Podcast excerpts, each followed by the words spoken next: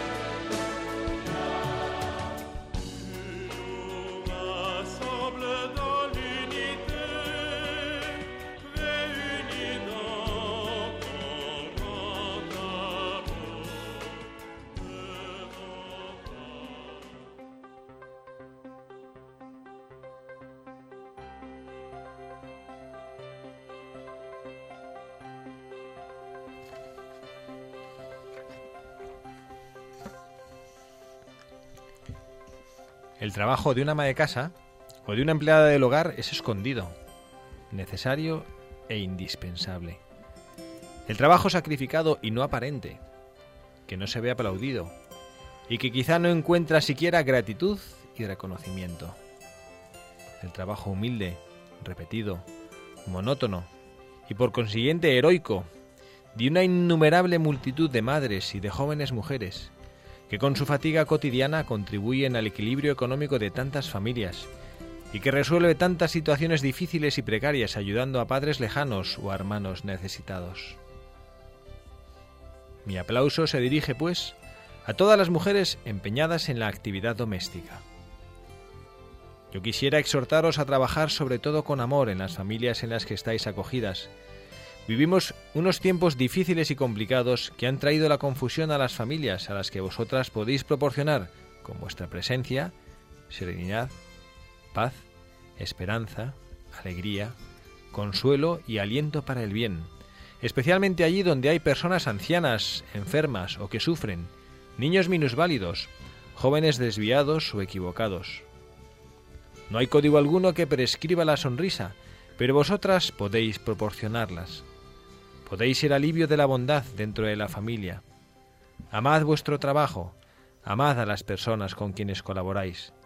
Del amor y de la bondad nacen también vuestra alegría y vuestra satisfacción.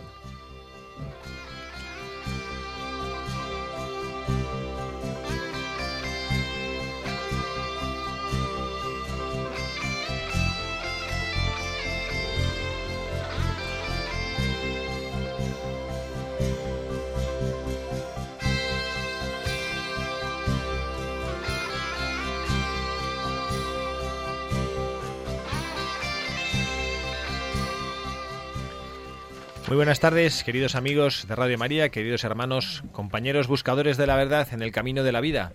Bienvenidos a esta hora de radio con todo el equipo de Buscadores de la Verdad. En este sábado 24 de enero del año 2015, día de San Francisco de Sales. Y aquí estamos, como siempre, todo el equipo felices, sonrientes, deseando compartir con todos ustedes esta hora de radio, en la radio de nuestra Madre, de la radio de María. Buenas tardes, Oliva Andrada Vanderbilde. Hola, buenas tardes, padre. Es un gusto tenerte una tarde más aquí con nosotros. Sí, más ilusión nos hace a nosotros venir. Gracias por venir. Gracias. Tenemos aquí a Pepa Garat. Pepa, muy buenas tardes. Hola, buenas tardes, padre. Gracias por acompañarnos en este sábado. Un placer. Muchísimas gracias. Tenemos con nosotros también una tarde más a Carla Guzmán. Carla, muy buenas tardes. Buenas tardes, padre. Gracias por acompañarnos en esta tarde soleada de Madrid. No sabemos en el resto de la península ibérica y de las islas, si hará una buena tarde o no, pero aquí es una tarde soleada de invierno agradabilísima. Y también al hermano Andrés López, hermano Andrés, que últimamente nos falla y nos deja un poco abandonados. Gracias por acompañarnos. Yo también estoy agradecido de estar. Muchas, gracias. Aquí estamos a compartir con todos ustedes esta, esta tarde, esta hora de radio, que siempre se nos hace rapidísima. Me decía Oliva, ahora que estamos escribiendo la sintonía, padre, venga, ya, ya, que luego tenemos muchas cosas que hacer y que compartir con nuestros oyentes y que no nos, da, tiempo. ¿eh? Se nos quedan muchas cosas en el tintero, ¿no? Hay muchas cosas que decir, ¿no? En este sábado también. San Francisco de Sales, ¿eh? Hoy no vamos a hablar mucho de San Francisco de Sales, pero también es un buen buscador de la verdad, ¿no? Fundador de la familia. Lo apuntamos para la próxima. Sí, sí, además un gran defensor de y un gran eh, entusiasmador, no sé si es una palabra muy correcta, de la fe, ¿no? Un hombre que que ayudó a, bueno, pues a convertir muchos corazones y también a enardecer muchos corazones en el amor a Cristo y a la Iglesia. Pero bueno, no es de quién vamos a hablar hoy, pero antes vamos a pedir a Pepa, que es nuestra técnica y nuestra encargada de redes sociales dentro del equipo de Buscadores de la Verdad, que recuerde a nuestros oyentes la dirección de correo electrónico del programa.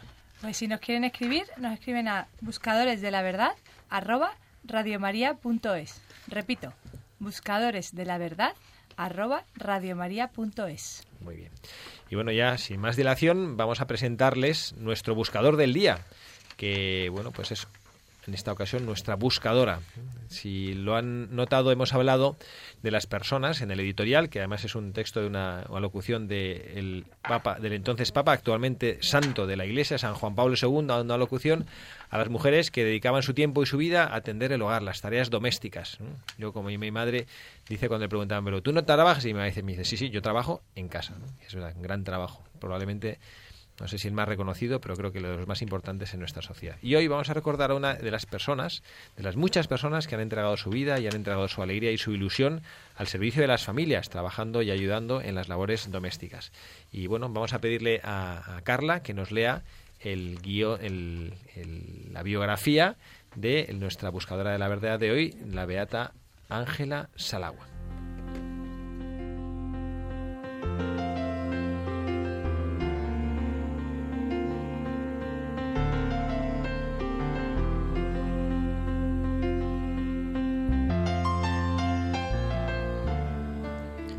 La beata Ángela Salagua nació en Cracovia, Polonia, el 9 de septiembre de 1881, en el seno de una familia piadosa de escasos recursos económicos. De sus padres aprendió pronto el amor a la oración, al trabajo y al espíritu de sacrificio. En 1897, a la edad de 16 años, se trasladó a Cracovia para trabajar como empleada de hogar.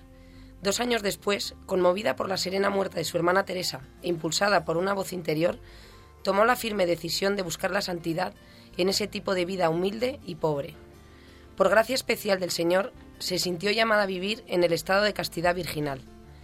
Ejerció un apostolado activo entre las demás empleadas de hogar, numerosas entonces en la ciudad, para las que fue siempre un modelo y una guía de vida cristiana. Alimentaba constantemente su vida espiritual con la oración, que nunca le impidió el cumplimiento de sus deberes domésticos. Amo mi trabajo, decía, porque en él encuentro una excelente ocasión de sufrir mucho, de trabajar mucho y de orar mucho, y fuera de esto no deseo nada más en el mundo. Participaba con fe viva en las celebraciones sagradas, especialmente en la Eucaristía y el Via Crucis. Veneraba a la Madre de Dios con un amor filial. Así pudo cultivar hasta un grado notable la vida teologal de fe, esperanza y caridad hacia Dios y hacia el prójimo, acogido como hermano en Cristo. El año 1911 sufrió de forma especial por una dolorosa enfermedad y por la muerte de su madre y de la señora para quien trabajaba, las dos personas que más quería. Además, se vio abandonada por sus compañeras, a las que ya no podía reunir en la casa. En 1912 descubrió que su espíritu de humildad y pobreza tenían una gran afinidad con San Francisco, por lo que decidió profesar la vida de la orden secular franciscana. Durante la Primera Guerra Mundial colaboró, en los ratos libres que le dejaba su trabajo doméstico en los hospitales de Cracovia, asistiendo y confortando a los soldados heridos, que la llamaban la señorita santa. El año 1917 enfermó y se vio obligada a abandonar el trabajo. En una estrechísima habitación alquilada pasó los últimos cinco años de su vida, en medio de sufrimientos continuos, que ofrecía a Dios por la expiación de los pecados del mundo la conversión de los pecadores, la salvación de las almas y la expansión misionera de la Iglesia. Expiró serenamente en el Señor el 12 de marzo del año 1922 en, en Cracovia y su fama de santidad se difundió rápidamente por toda Polonia. La beatificó Juan Pablo II el 13 de agosto de 1991 en la misa que celebró en la Plaza del Mercado de Cracovia.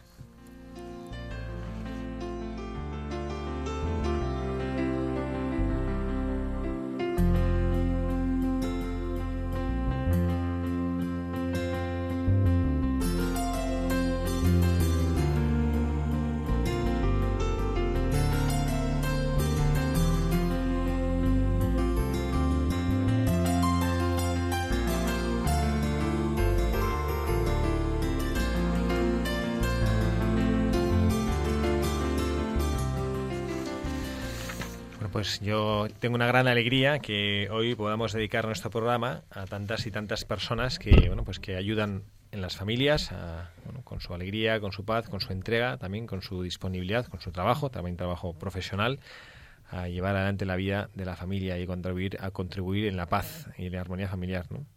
Yo no sé si, si la verdad es que es una cosa pintoresca. Yo creo que yo agradezco que tengamos la oportunidad en la radio, que no lo habíamos hecho nunca, de tener una buscadora de la verdad, una persona pues que ha trabajado, que ha trabajado, que su trabajo fue ayudar en las casas. ¿no? Y yo siento, no sé, no sé vosotros, pero yo siento que, que debemos mucho, al menos en mi, en mi vida. Yo recuerdo que bueno, tenemos una persona en, cuando en mi infancia tuvimos, había una persona Rosa, se llama, se llamaba, ya falleció, Rosa. Y bueno, yo para mí era como mi, como mi tercera abuela, ¿no? Yo no sé si vosotros tenéis experiencia de haber compartido o presencia en vuestras vidas de estas personas que han ayudado en la casa, pues a veces a las, a las madres o que trabajan o que tienen, por, muchos hijos necesitaban ayuda, ¿no? Sí, la verdad que no, que damos, yo soy madre de familia de tres niños, tenía una, bueno, tengo una persona que, que ha estado conmigo desde que tengo 10 años y ahora cuidaba a mis niños y para mí es como una segunda madre, la verdad, y piensas y dices, y esta persona que ha dejado a sus hijos allí y está entregada a ti, que te ayuda, te, forma, te educa. Eso es a mí lo que más me impresiona, la generosidad que tienen por, y la, por la necesidad algunas veces, pero que dejan a sus propias familias, eh, dejan a sus hijos y a lo mejor están cuidando niños de la misma edad de los que tendrían los suyos y, y sin en- a lo mejor poder ver a los suyos propios durante mucho tiempo, mucho tiempo, incluso años. Y me, me parece un sacrificio, mm, vamos, como siendo madre de niños pequeños, me parece un sacrificio increíble. Yo tenía, yo tenía cuando era pequeña una que vivía con nosotros en Sanlúcar, que luego cuando nos vinimos a Madrid, ella eh, se, iba a su casa con su hija y se venía con nosotros eh, cuando estábamos nosotros allí. Y entonces nos quería tanto, tanto, tanto que decía que como se le ponían sus niños, que éramos nosotros, no se le ponían ni sus nietos ni sus bisnietos. y entonces nos adoraba, nos quería muchísimo, muchísimo y éramos su vida. Y bueno, también eh, ahora hay eh, en España, la verdad, pues también gracias a, a veces a los apoyos que, el- que las administraciones públicas hacen, también hay un montón de personas través la ley de dependencia ¿no? y el, apoyo que hay que dar, muchísimas personas que están ayudando a hogares, a, bueno, pues a, a niños o ancianos que necesitan eh, esta ayuda. ¿no? Bueno, pues también este programa va para ellos, ¿no? va para agra- agradecer que estas personas que trabajan en los hogares no sean meros empleados, sino que sean personas que ponen su corazón y su amor. Y bueno, yo creo que la experiencia, en nuestra, en nuestra experiencia de vida, eh, yo recuerdo, pues eso, también he tenido familiares pues que cuando han sido mayores han necesitado ayuda y presencia de, de alguien de, de ayudas externas y yo siento gratitud, ¿no? Yo recuerdo mis abuelos que también fallecieron ya, pero que tuvieron necesidad, eran personas dependientes y necesitaron ayuda y quienes las, eh, les acompañaron en los últimos momentos de su vida fueron personas que dieron cariño auténtico, ¿no? No fue simplemente una labor eh, fría y simplemente la- laboral, sino fue de verdad poner el cariño. ¿no? Y por eso hemos querido dedicar nuestro programa de hoy a, eh, pues, a, pues, a estas personas. ¿no? Y eh, hemos escogido a esta beata, ¿no? que es una beata relativamente desconocida, yo creo, y que responde, siento, a aquella intención que tenía el Papa Juan Pablo II de hacer que todos los cristianos viéramos que la santidad no es patrimonio exclusivo de los religiosos, ¿eh? hermano Andrés, que lo sepa, no es patrimonio exclusivo de los religiosos ni de los sacerdotes, padre Javier, interese usted también, ¿no? que no es patrimonio exclusivo de los religiosos, de los sacerdotes, monjas, sino que es una vocación universal universal a la santidad. Hermano, explíquenos usted que esta es un religioso en formación avezado y aventajado, ¿no? Explíquenos, ¿qué es eso de la vocación universal a la santidad? Pues simplemente se puede explicar de una manera que es, que es muy gráfica, es Dios a todos nos ha llamado al amor y el amor es el mismo. Y cada hombre desea en lo, en lo más profundo de su corazón ese amor y desea Dios, estar con Dios y, ser santo es hacer eso, estar con Dios de la manera que te ha tocado, como esta santa que, que bueno, las, las que trabajan en los hogares se sienten muy identificadas, pero cualquiera se puede sentir identificado con ella, porque trabajó, porque tomó una determinación de acercarse a Dios, y eso es la santidad, simplemente estar cerca de Dios, ¿no? Bueno, querer estar cerca de Dios, porque Dios ya está cerca de nosotros y Él nos acompaña en todo momento, pero nosotros queremos y tenemos que querer estar cerca de Él. Y esta santa es lo que nos enseña, simplemente en la enfermedad, en el trabajo, en las dificultades de la vida que ella no se buscó, pero que la vida se las buscó ella, pues eso, buscar a Dios por encima de todo. Y hay una cosa que siento, efectivamente, en esta vocación universal a la santidad que nos explica el hermano Andrés muy bien, siento, mm, ya no tanto desde esa perspectiva ¿no? de llamada a la santidad, sino desde la perspectiva de la, de la importancia de las cosas que edifican nuestra sociedad.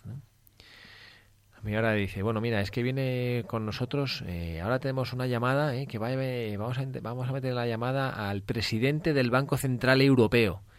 Y nos parecería como, wow, o sea, aquí este es un hombre que influye mucho, ¿no? O vamos a tener una llamada, pues a una persona que ha dedicado su vida a cuidar a una familia, a cuidar niños como que humano, no sé, la primera impresión es decir, no, como que parece más pez gordo, ¿no? Este es el presidente del Banco Central Europeo, ¿no?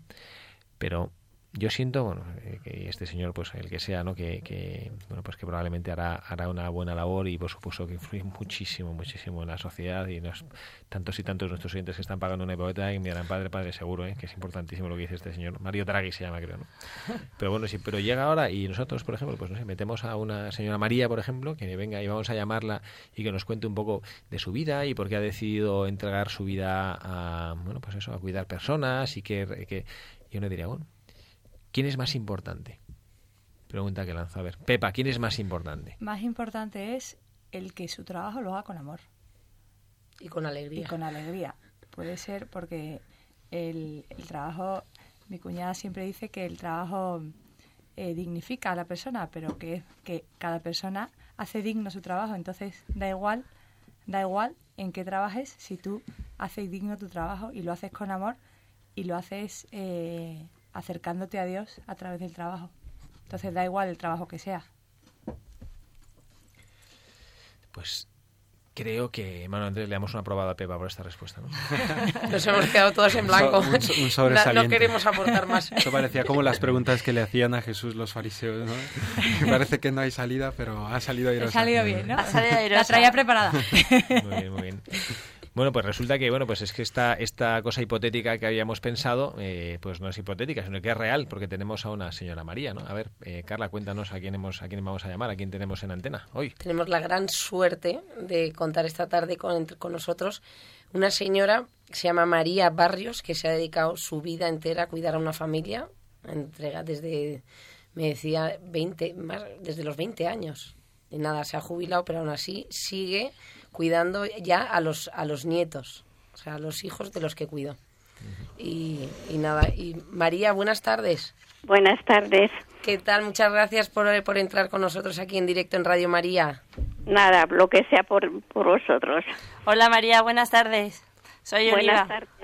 Enhorabuena, ¿eh, María? Porque desde luego estar desde los 20 años cuidando a la misma familia y entregándose y queriéndoles y convirtiéndoles en su propia familia es un trabajo maravilloso.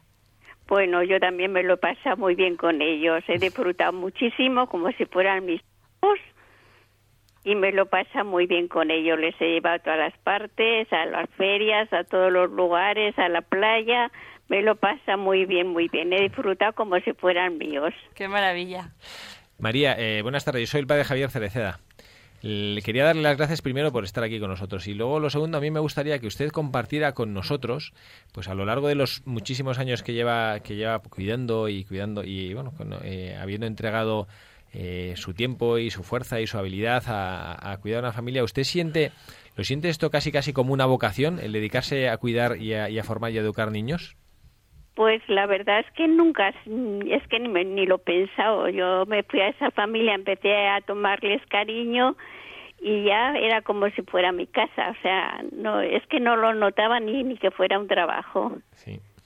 Y que eh, a lo largo de todos estos años, cuéntenos, ¿qué, qué, cuál, ¿cómo resumiría usted eh, lo que ha aportado a la vida de usted el haber entregado, su- haberse entregado a educar y a sacar adelante a todos a estos niños y ahora a los nietos? Pues yo diría que yo he disfrutado mucho con esa familia y he tenido la gran suerte de que ellos también me han apoyado mucho y creo que ellos también, igual que yo les he querido a ellos, ellos me han querido a mí, que de hecho todavía les sigo viendo, eh, me invitan a comer, me invitan a cenar, pero cualquiera de los cuatro, que eran cuatro hijos, y han sido fabulosos conmigo. O sea, que usted ya forma parte real de esa familia después de tanta convivencia con ellos. Pues yo por mi parte, desde luego, y creo que por la de ellos también, ¿Y los, los cuatro. Los niños que usted ha cuidado son ya mayores y son padres Sí. ahora de otros niños. Y son ellos, mm, uno tiene tres hijos, el otro tiene dos, y el más pequeño, que bueno, más pequeño que ya tiene 30 años, Ah. eh, tiene dos mellitos y otro niño.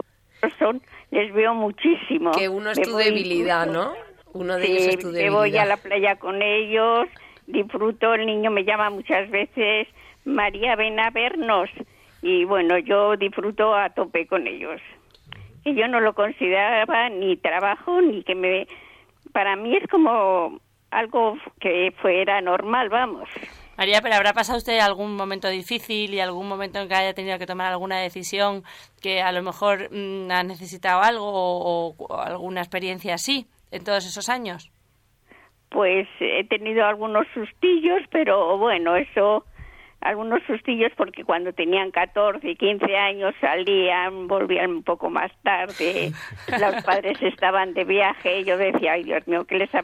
Y, pero vamos, cositas sin... Pero aparte de todo eso he tenido mucha suerte porque ellos también se han comportado muy bien. Eran muy buenos niños, veo. Y sí, se han comportado bien. María, tenemos eh, hoy estamos aquí en ese programa de Radio María que se llama Buscadores de la Verdad y tratamos de buscar personas que a lo largo de su vida se hayan destacado por esa por esa virtud de saber buscar y encontrar a Jesucristo. ¿no? Y hemos encontrado un ejemplo en una polaca que se llama Ángela Salagua, que era una señora, pues como usted, que se dedicó que dedicó su vida a cuidar a cuidar a las personas, ¿no?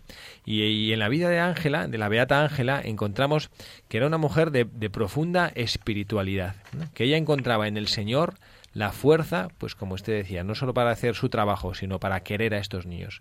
¿Usted eh, siente que, que en usted eh, puede decir lo mismo, que realmente por su vida de oración y por su cercanía con Dios, no sé cómo Pues que... sí, yo he tenido, siempre he pensado, pues mm, hay una mano detrás que Dios, yo siempre he tenido mucha fe en Dios mm, y siempre cuando me ha pasado cualquier cosa siempre he dicho, ay Dios mío, y, parece que me ha escuchado, vamos, digo yo. Eh, otra, una, otra, una última pregunta, María, que queríamos hacerle. ¿no? Usted, eh, cuéntenos si puede y quiere eh, lo que más le ha hecho disfrutar, o cómo resumiría usted a lo largo de todos estos años lo que más le ha hecho disfrutar y luego, si quiere, también lo que más le ha hecho sufrir. Pues disfrutar, podérmelos llevar eh, tanto como de compras como a, a un museo o pues eh, cualquier cosa lo he disfrutado mucho también. Lo he pasado a veces mal que estaban los padres de viaje un niño tenía fiebre eh, el otro pues, cosas así pero vamos que eso son cosas de lo más normal. Yo les igual les he llevado al médico que les he llevado al parque a jugar Como una segunda madre, María, ¿no? Pues más o menos sí, sin quitarle su puesto, claro.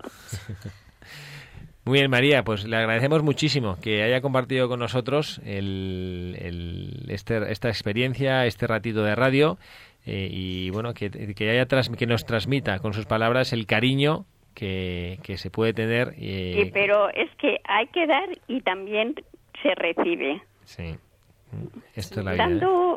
Dando, amor también se recibe porque lo mío ha sido como recomp- recompensado. Pues sí, Porque eso seguro. es- Donde pone amor, recoge amor, María. Y además yo sé que ahora le están escuchando toda la familia a la que he cuidado, que están todos nerviosísimos, que me decían, ay, que estamos todos aquí con Radio escuchando Radio María, a ver, a ver María qué dice. Así que si quieres salúdeles. nunca, nunca he podido decir nada desagradable de ellos, y todo lo contrario. Pues yo estoy seguro, María, que ellos también desde su corazón experimentan esa gratitud, la gratitud que también nosotros le manifestamos ahora por haber compartido con nosotros y haber resumido estos años de vida y de entrega en su testimonio con esa frase con la que yo me quedo. Dando amor, también se recibe. Muchísimas gracias, María. Gracias, María. Gracias, María. Que Dios le bendiga. Gracias, gracias. Gracias. Bueno, pues en- en- la verdad es que, que es un testimonio sencillo el de María, pero es un testimonio profundo. Y, y, vamos, yo, yo los- lo, lo experimento, yo no sé si como una segunda madre, pero esta persona que a nosotros nos cuida, Rosa, eh, para mí era como, como mi tercera abuela. Yo recuerdo cuando se murió perfectamente y la tristeza que teníamos. Y yo pienso, ella decía, esto para mí no, era- esto para mí no es un trabajo. Para mí no es un trabajo. ¿no? Y es Es verdad. una bendición. Es una bendición y una pose- la, la oportunidad de compartir. De compartir la misión de educar. A mí, cuando ha leído Carla que, que nuestra beata buscadora de la verdad de hoy, Ángela, decía que en el año 1911 sufrió de una forma especial porque tuvo una dolorosa enfermedad por la muerte de su madre y la señora para quien trabajaba. Y dice, las dos personas que más quería. O sea, tiene en el mismo lugar nuestra beata a su madre que a la señora eh, con la que trabajó durante tantos años. O sea, realmente se, se crean unos vínculos que son- forman parte de esa familia. Se crea un vínculo afectivo muy grande, sobre todo. Yo ahora, por ejemplo, en mi casa con, con mi madre, la persona que le cuida, ella dice que es como si estuviera cuidando a su propia madre, porque dice que le recuerda mucho.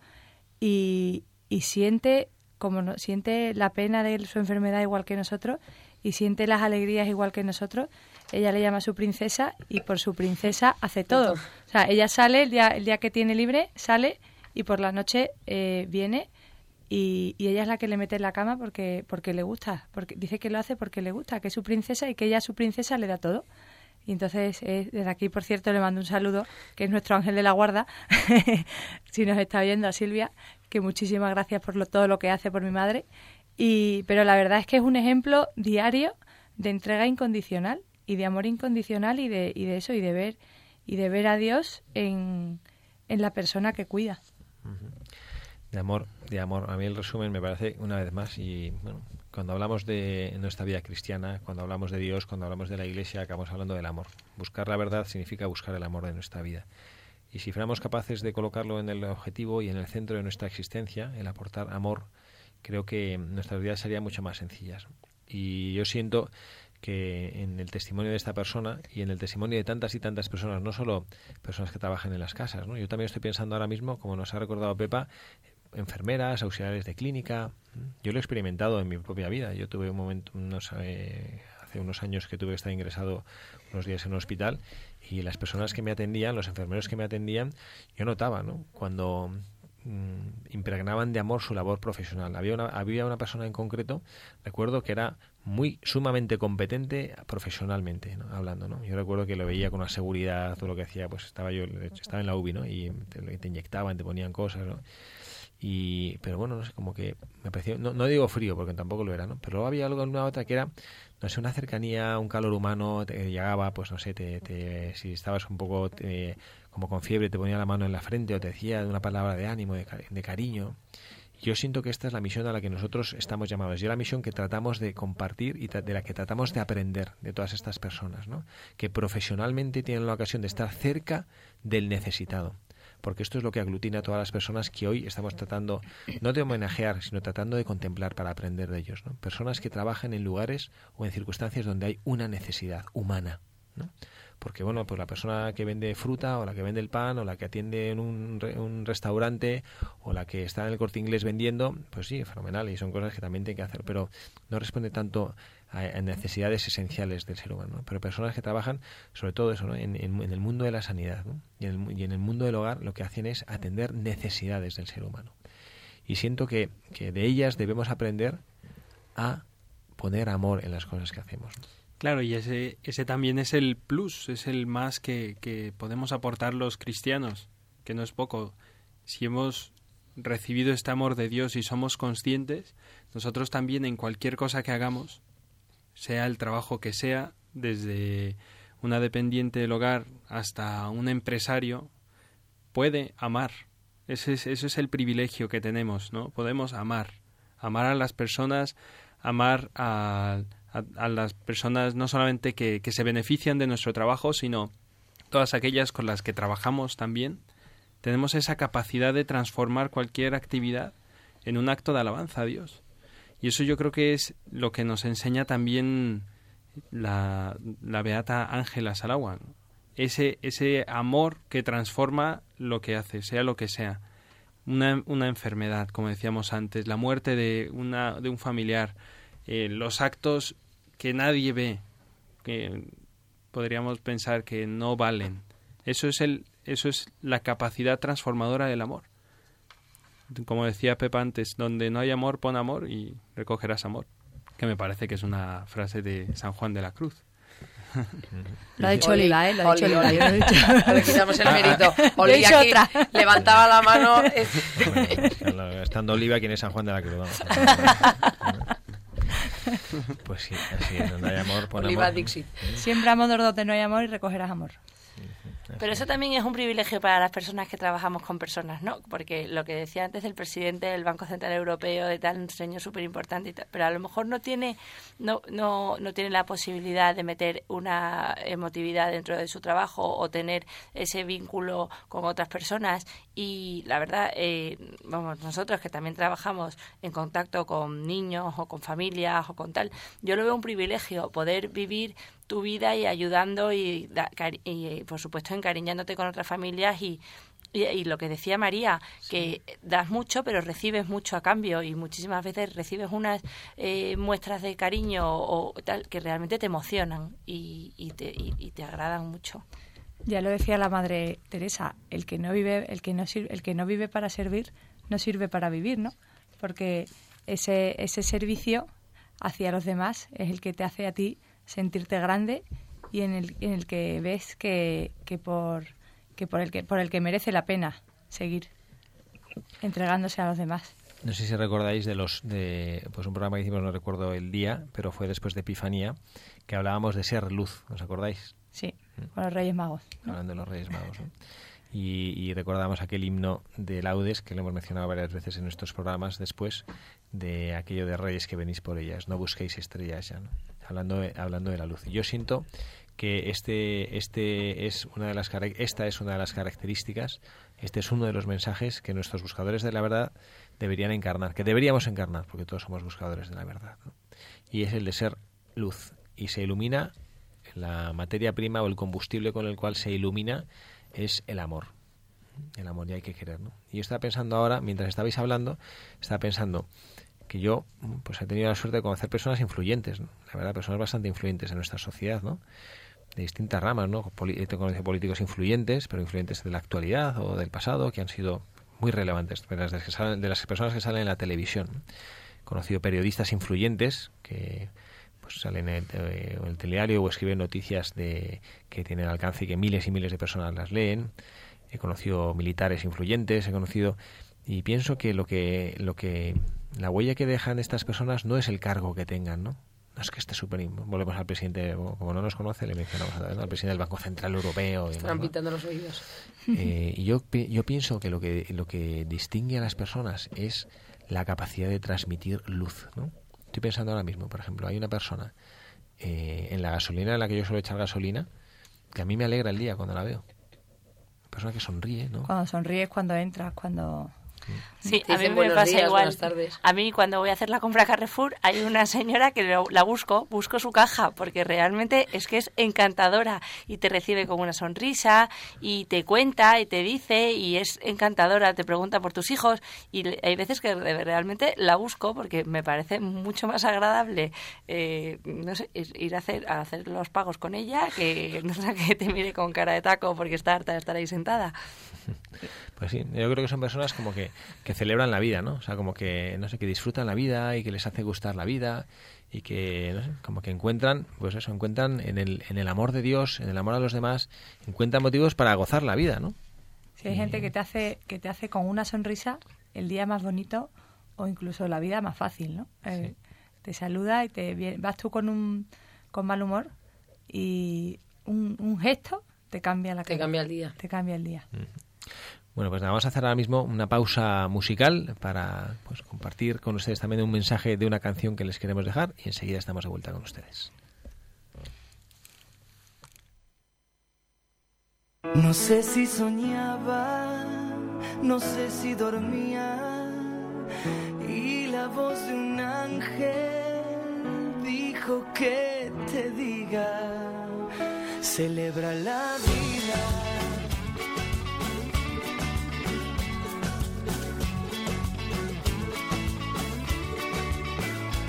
Piensa libremente, ayuda a la gente y por lo que quieras lucha y sé paciente.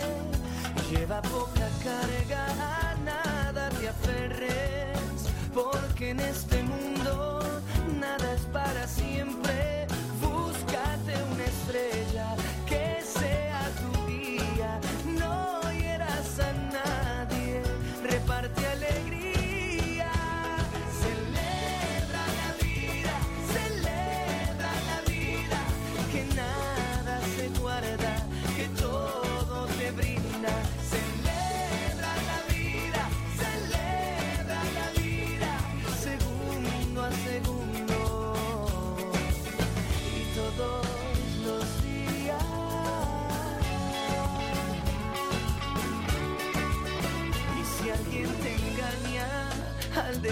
Decirte quiero, pon más leña al fuego y empieza de nuevo.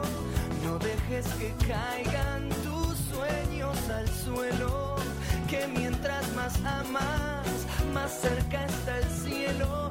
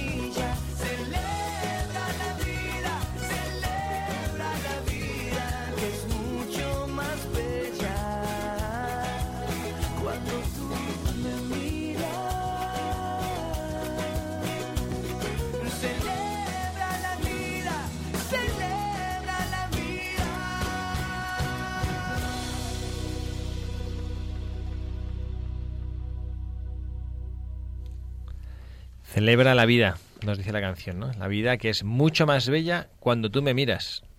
Mm, Cuando tú me miras. Qué, qué buen mensaje, ¿no? Porque yo siento que esto es lo que, lo que debe ser la, la petición de toda oración. Cuando estamos en un ratito de oración y nos encontramos delante de Jesucristo, ¿no?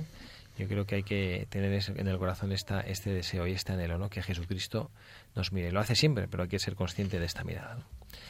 Sí, es- ha sido muy bonito celebrar la vida y a yo estaba pensando que aparte de poner amor en tu trabajo, hacerlo también con alegría, ¿no? Celebrando la vida, celebrando cada día, que es siempre acabamos hablando de la alegría dentro de todas nuestras buscadoras, porque era una cosa por la que siempre llamaba la atención todas eh, estas personas santas que siempre estaban alegres y transmitían muchísimo con su alegría y proponernos nosotros día a día en nuestro trabajo eh, hacerlo con mucha alegría. Muy bien, Oli. Sí, porque es verdad, no, no, es verdad que el tema de la alegría, que yo a veces me, pongo a fijar en cuando estoy en la calle o cuando voy a, no sé, a comprar el pan o cuando voy al Mercadona o cuando voy a, que los curas también vamos a Mercadona a hacer la compra, ¿eh? Y buscar las caras y es verdad que, a- que a veces ves, no sé, como gente seria, ¿no? Que, y un poco triste, ¿no? Y hay una cosa que para mí uno de los mensajes de que nos deja nuestra beata de hoy, nuestra beata Ángela Salagua, es lo voy a resumir en una de las frases que nos que hemos leído en la, biografía, ¿no? Ella decía, hablaba de su trabajo, ¿no? Y ella decía, amo mi trabajo. A mí me recuerda que María, María Barrios también nos lo ha dicho, ¿no? Como que ella ama, ama su trabajo, ¿no? Y pero la- decía la explicación, porque en él encuentro una excelente ocasión y dice tres cosas. Primera, de sufrir mucho. Segunda, de trabajar mucho. Tercera, de orar mucho. Y concluye, y fuera de esto, no deseo nada más en el mundo. Bueno, vamos a tratar de, de- de aquí de diseccionar un poquito porque ese es un mensaje eh, pues, potente. Sí, a mí me recuerda a Jesucristo cuando usted lo ha leído. O sea, es el primer flash que, que, me, que me ha venido a la cabeza ha sido Jesucristo. Vamos a, porque bueno, es una cosa que nos lo dice a todos, ¿eh? Esto aquí, este es un mensaje para todos los buscadores, ¿eh? para todos nosotros. ¿no? Muchos de los que nos están oyendo eh, probablemente están en- metidos en un trabajo, aunque el trabajo sea cuidar tu casa, o aunque el trabajo sea cuidar a una persona que tienes al lado, sea tu cuidar a tu madre o incluso cuidar a tu hijo, todos los que estamos aquí tenemos estos trabajos, ¿no? Entonces la primera pregunta, y aquí tenemos, bueno, por lo menos a- a- aquí a nuestra el hermano Andrés y yo tenemos otros, ti- otro tipo de trabajo, ¿no? que es nuestra vocación religiosa en la que nos entregamos, ¿no? Pero las tres mujeres que aquí tenemos trabajan. Pregunta del millón. Atención, pregunta. ¿Amas tu trabajo? Por Muchísimo.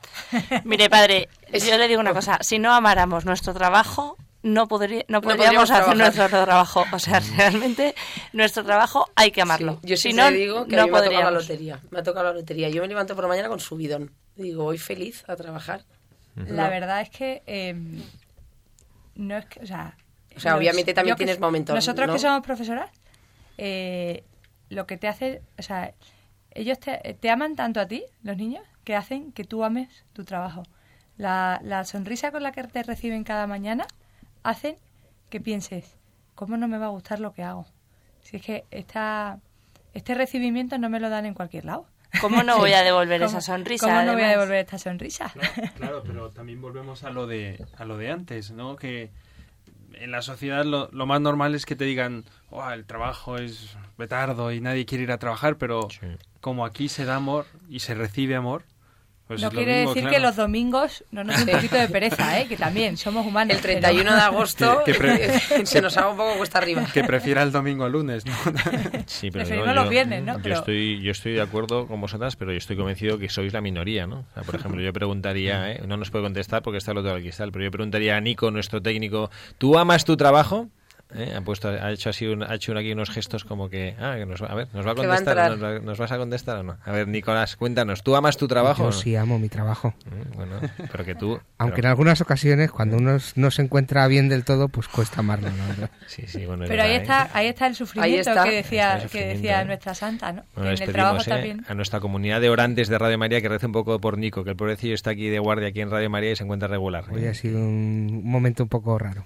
Ánimo, Nico. Gracias. Bueno, pues, Gracias. bueno, aquí la es que hemos tenido suerte, aquí un, vamos, un 100% de, de personas que aman su trabajo, ¿no? Pero bueno, yo estoy pensando que si eh, decimos al esposo de Oliva, oye, Oliva, ¿tú crees que Gonzalo ama su trabajo? Sí, pues eh, yo prefiero, yo creo que diría que sí, que le gusta, pero que prefiere hacer windsurf. de todas maneras, padre, en esta mesa eh, estamos personas que tenemos una vocación, Sí. eh, Entonces, uno vale, sacerdotal. entonces, pero aquí, ahora entonces viene la segunda parte de la pregunta. Claro. A ver, yo te preguntaría a ti, Pepa, ¿tú por qué amas tu trabajo? Porque, eh, por lo que dice Oliva, por la vocación, yo creo que mi trabajo es puramente vocacional. Porque tú amas, o sea, tú amas tu trabajo porque los niños te sonríen, porque a lo mejor llegas un día y un día ese niño, no te sonríen los niños, están todos llorando. hay- Periodo de adaptación. Está, está lloviendo, hace frío, el típico día de invierno en el cole que llueve, los niños no pueden salir al patio, están en las aulas, no pueden salir, todos tensos. Entonces, hombre, ese día no dices, "Yo es que amo mi trabajo porque... No, pues porque es que, los, bueno, ese día los- Ese día soportas es tu vocación, ese día soportas, pero como dice, repito, como he dicho antes, como dice nuestra santa de hoy, Ángela, eh, el trabajo también es un lugar de sufrimiento, ¿no? Y, y yo, no me, ayer por la tarde, por ejemplo, que tuvimos una tarde de locos eh, con los niños de dos años, tal, ahí eh, ese momento es que ahí te planteas amo y realmente dices, a- hoy ya cuando ha pasado ese momento, dices, realmente amo el trabajo, amo ese momento y ahí son los momentos de sufrimiento que dice que son para ofrecer, ¿no? Bueno, pues te ofrezco este jaleo, este dolor de cabeza, este niño que se hace pis, este niño que, que no para de llorar, este que te vuelve, esta madre que incluso te dice algo, eh, pues esos momentos los ofreces y, y dices, bueno, pues como lo hago por amor, por amor todo se... Sí, ¿no? Porque yo creo que, o sea, que nos encanta nuestro trabajo que no somos unos inconscientes, o sea, decimos, es una alegría ir a trabajar, pero también lo haces porque es una vocación, porque sabes que estás, o sea, yo, por ejemplo, que dices, vamos a cambiar el mundo, ¿no? Vamos a hacer un mundo mejor, entonces tú te estás dando para, para cambiar algo mejor. Por ejemplo, Pepa Oliva formando a unos niños. Yo creo que toda vocación, yo toda vocación eh, que es eh, vocación de servicio, esa vocación hace, hace que, te, que te sientas lleno y que al final lo que te hace sentirte lleno es lo que te hace amar tu trabajo, ¿no? El sentirte bien haciéndolo.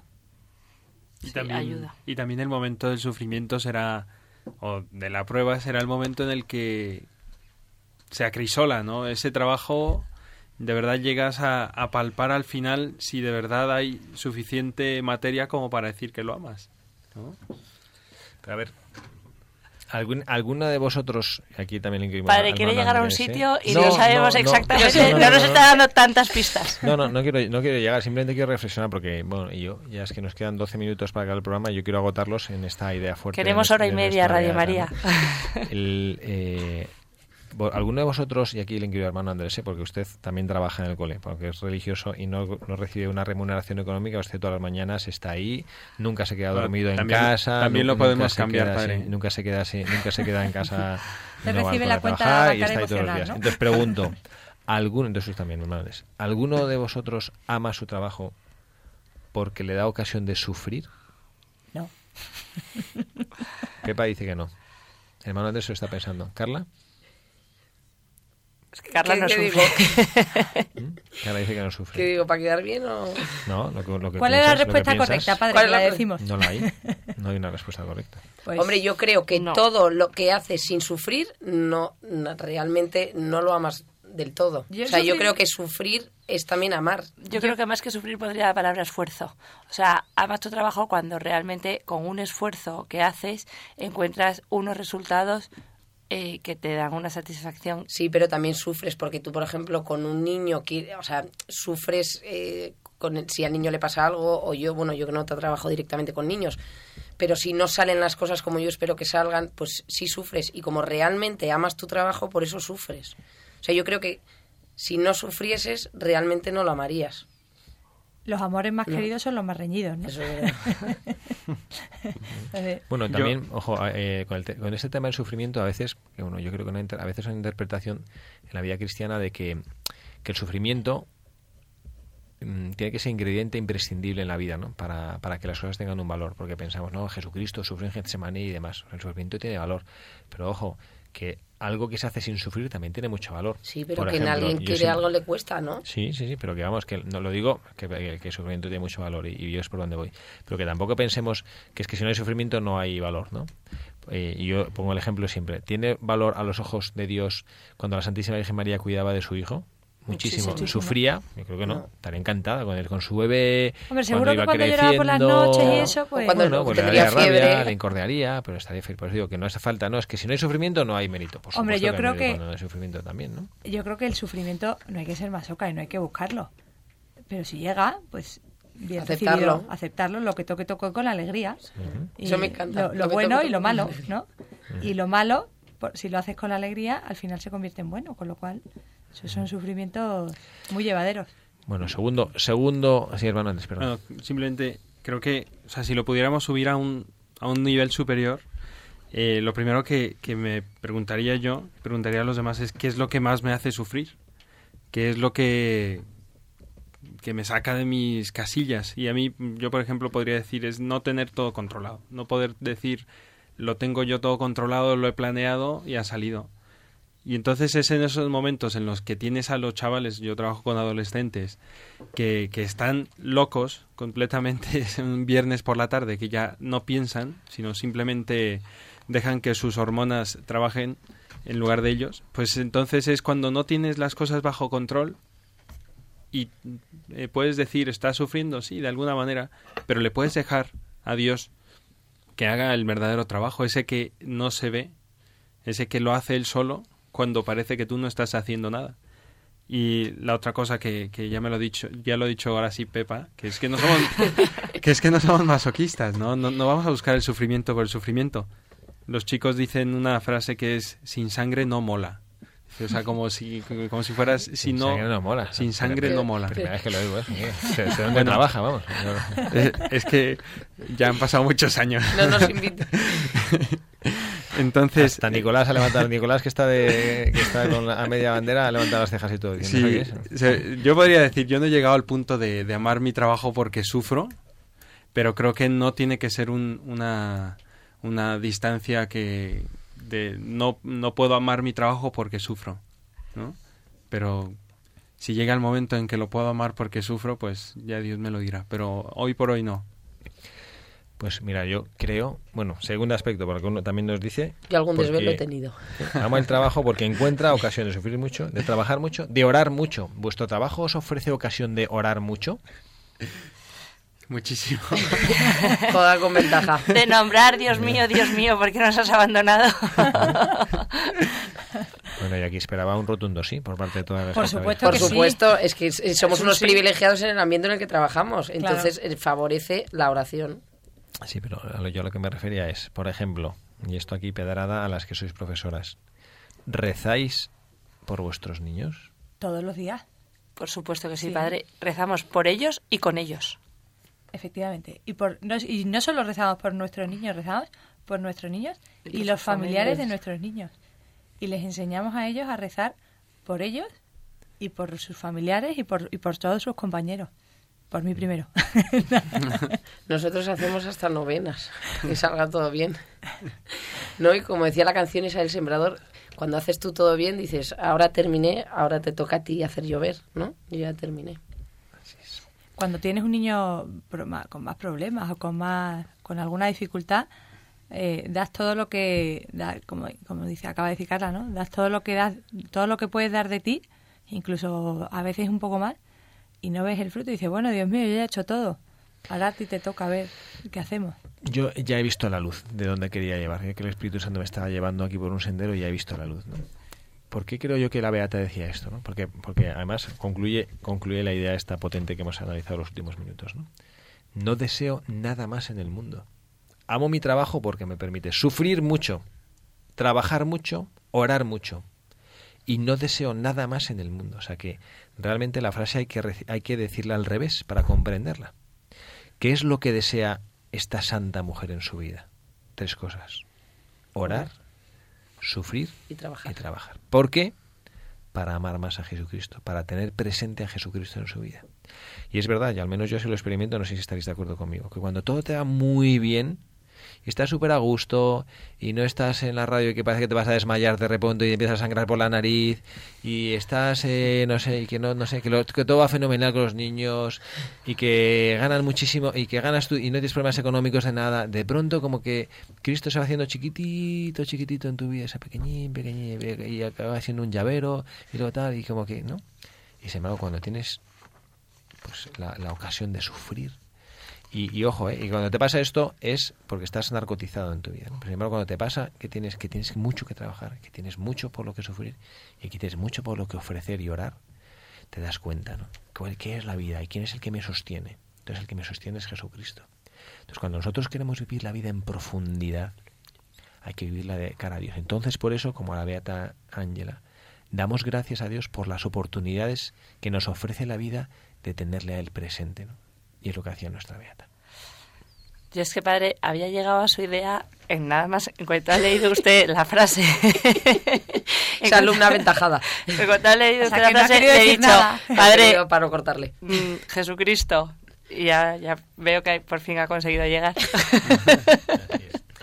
Bueno, hemos llegado ya y además son las las 7 menos 4 que van a ser, ¿no? Y bueno, pues nada, ya Nicolás, que a pesar de que está a medio gas tiene suficiente ojo para decir que hay que acabar el programa, pues nada, lo vamos acabando.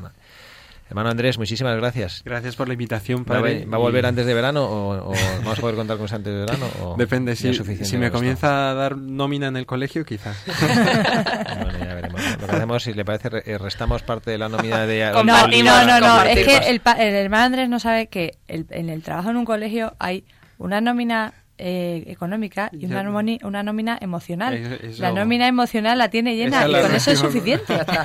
Ya está. pensaba que iba a decir que esa es la que compartía. Bueno, Pepa no quiere la suya económica y se la pasa, hermano.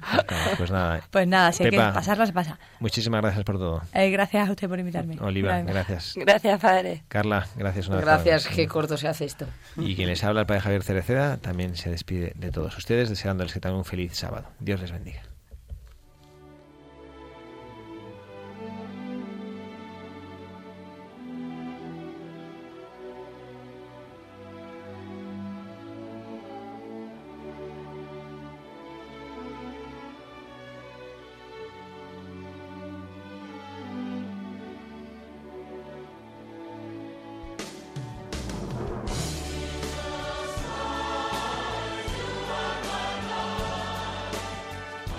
Han escuchado Buscadores de la Verdad, un programa dirigido por el padre Javier Cereceda y ubicado dentro de la sección Reflexiones en voz alta.